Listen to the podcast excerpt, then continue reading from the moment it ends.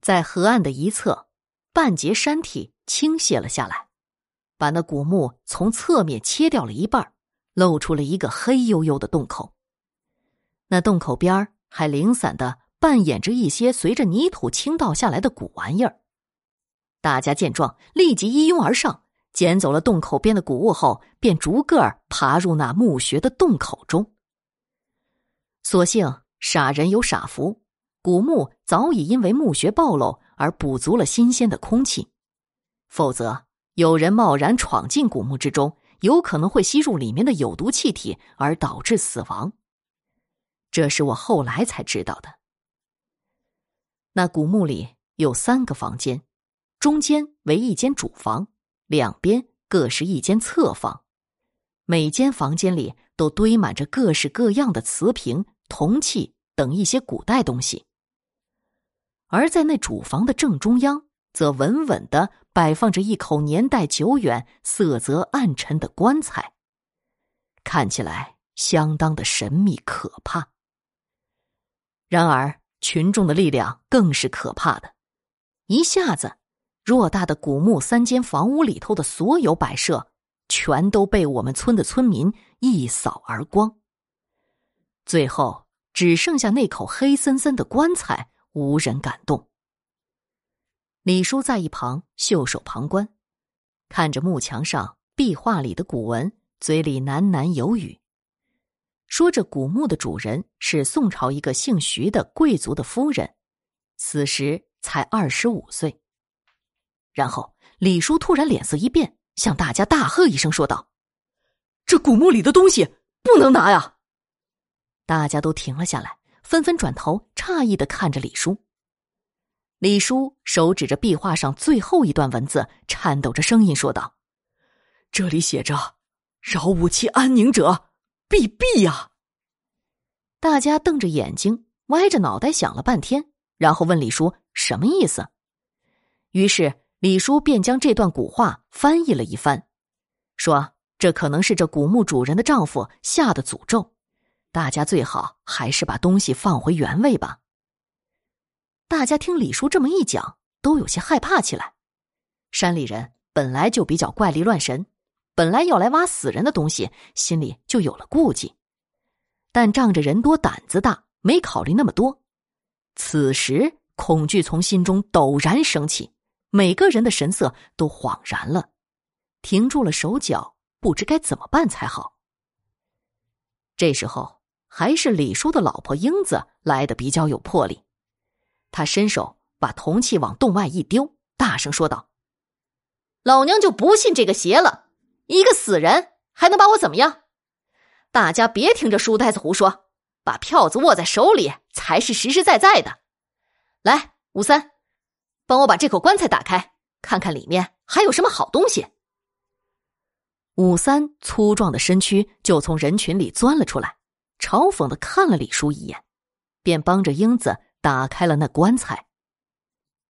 武三二十多岁的汉子了，至今还讨不到老婆。平日里游手好闲，跟着邻村的一些小伙子，专干一些到半里外的火车道上扒火车上货的行当。如今有这种平地捡钱的机会，他当然是勇力可嘉了。英子和武三打开棺材的盖子后，脸上都露出了贪婪的神色。两人四手匆忙抢夺着棺材里一些值钱的小东西，塞进自己的裤袋。见无其他可拿之物，便一起转身离开。李叔见此，不由无奈的摇头叹气。我一直很好奇，那棺材里的死人到底长什么样子，便走进那口棺材，把头探到棺口里，往里边看。这一看，不由得我倒退了两步，浑身发抖。那整口宽敞的棺材里，孤零零的，只剩着一架。完整的骷髅骨子，全身上下骨头白森森的，两只眼睛却黑洞洞，要多吓人就有多吓人。这时后领被我妈一把抓住：“你这千刀剐的，死人骨子有什么好看的？快帮我搬东西回家去。”说是天意，还真是天意，老天注定要我们这帮没开化的山里人不该早死。这事儿也真够邪门的。就在我们所有人满载而归、欢天喜地、安安全全都退出墓穴后，一件突如其来的事儿瞬间把我们给吓住了。我们刚向来路没走出几步，那墓穴里突然哗啦一声响，平地里无故就着起火来。洞口处立即开始冒出浓烟，火苗迅速侵蚀，熊熊烈火顷刻间就燃烧了整个墓穴。那火的颜色很诡异，红火中有蓝有绿，就像我们村前夜间在山腰上飘荡的鬼火。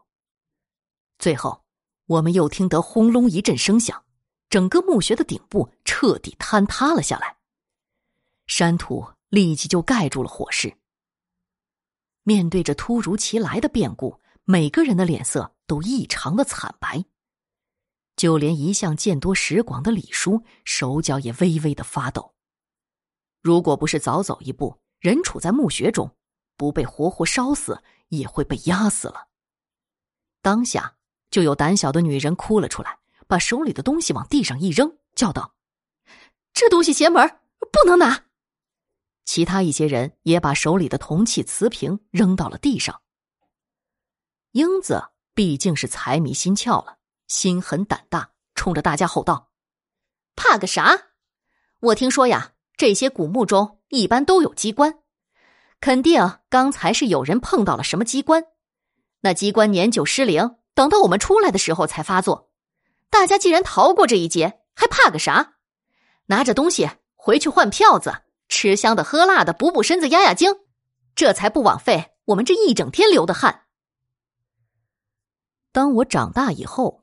才从一些历史书籍中了解了有关古墓的奥秘。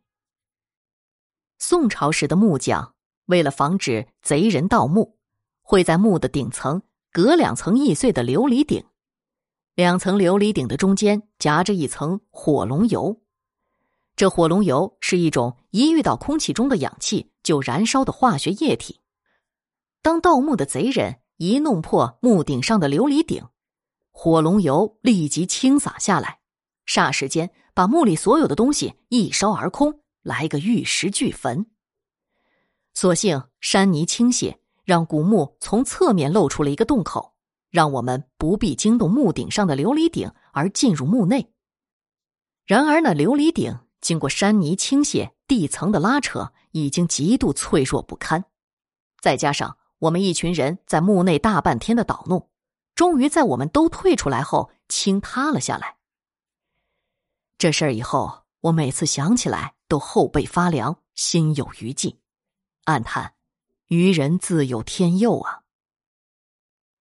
而当时那些把东西扔到地上的人，听英子说的有理，眼看着地上的古董文物费了半天功夫扔了可惜，于是又纷纷捡了起来。有一些胆小、怪力乱神的人坚持不拿，两手空空，拍一拍，转身就走。其他人见此，倒乐于捡了个便宜，把东西扛到自己身上。于是，我们一群人负重累累、浩浩荡荡的回了村。